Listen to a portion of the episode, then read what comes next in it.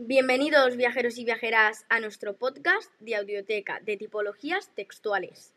Hoy vamos a hablar sobre el texto descriptivo.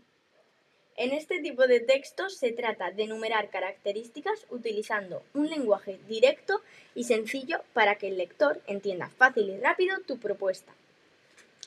Estos se utilizan mucho en tiendas online para hablar de las características de sus productos o para hablar de los beneficios que les diferencia de la competencia. Un ejemplo de texto descriptivo sería El gato de Pedro es un gato grande, de color blanco y con ojos azules. Se llama Nelly y tiene 11 años. Es cariñoso y le encanta acariciarte cuando quiere llamar tu atención. Y hasta aquí el episodio de hoy, viajeros y viajeras, y recordad, no dejéis para mañana el viaje del aprendizaje que podéis hacer hoy.